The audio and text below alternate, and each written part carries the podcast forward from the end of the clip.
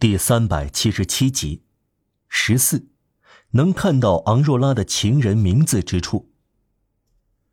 库菲拉克坐在昂若拉旁边的一块铺路石上，继续辱骂大炮。每当轰然一声，掠过霰弹这种抛射物的乌云时，他就用一连串的讽刺来迎接。可怜的老畜生啊，声嘶力竭，你叫我难受，你白白的吼叫。这不是打雷，这是咳嗽。他周围的人都哄笑起来。库菲拉克和博雪艾的勇敢情绪随着危险而增长。他们像斯卡隆夫人一样，用揶揄代替食粮。既然缺乏酒，就给大家斟上快乐。我赞赏昂若拉，博雪艾说：“他沉着勇敢，令我赞叹不已。他是独身，这也许使他有点忧郁。”昂若拉为这样独身傲世而叫苦不迭。我们这些人，我们多少总有情人叫我们发狂，就是说使我们勇敢。恋爱的人像头老虎，那么战斗起来至少像头狮子。这是一种报复方式，回敬我们的女工小姐向我们射出的箭。罗兰战死就是要让安吉丽克烦恼。我们的英雄气概都来自我们的女人。一个没有女人的男人是一把没有扳机的手枪。是女人把男人打出去，而昂若拉没有女人，她没有恋爱，却找到办法英勇无畏，能够冷若冰霜，勇如烈火，真是闻所未闻。昂若拉好像没有听到，但在他身旁的人听到他小声说：“巴德利亚，也就是祖国。”博雪还在说笑，这时库菲拉克喊道：“新玩意儿！”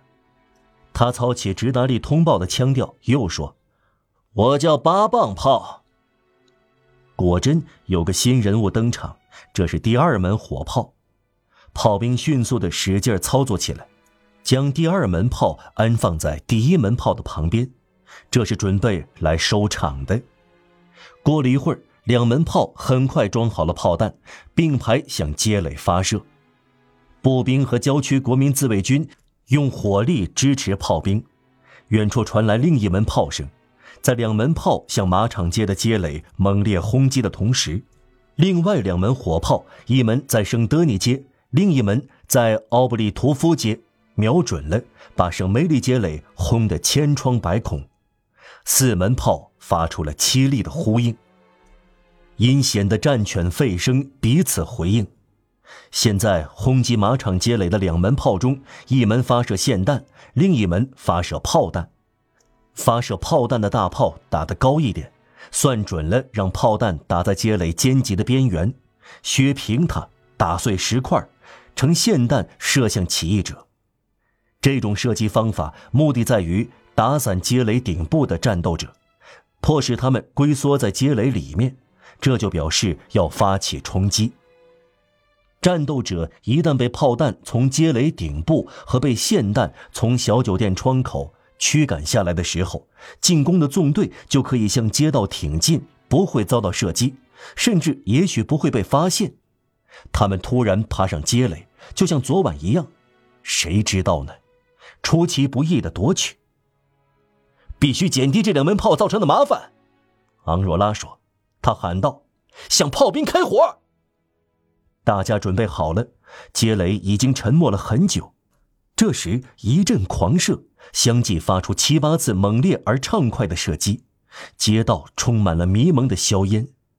几分钟后，透过这闪出火光的迷雾，可以隐约看到三分之二的炮兵躺在大炮的轮子下面，仍然站着的炮兵继续认真而平静地操作大炮，但是射击放慢了。干得好，博学对昂若拉说：“成功了。”昂若拉摇摇头回答：“这种成功在持续一刻钟，切得连十颗子弹也剩不下了。”看来加夫罗什听到了这句话。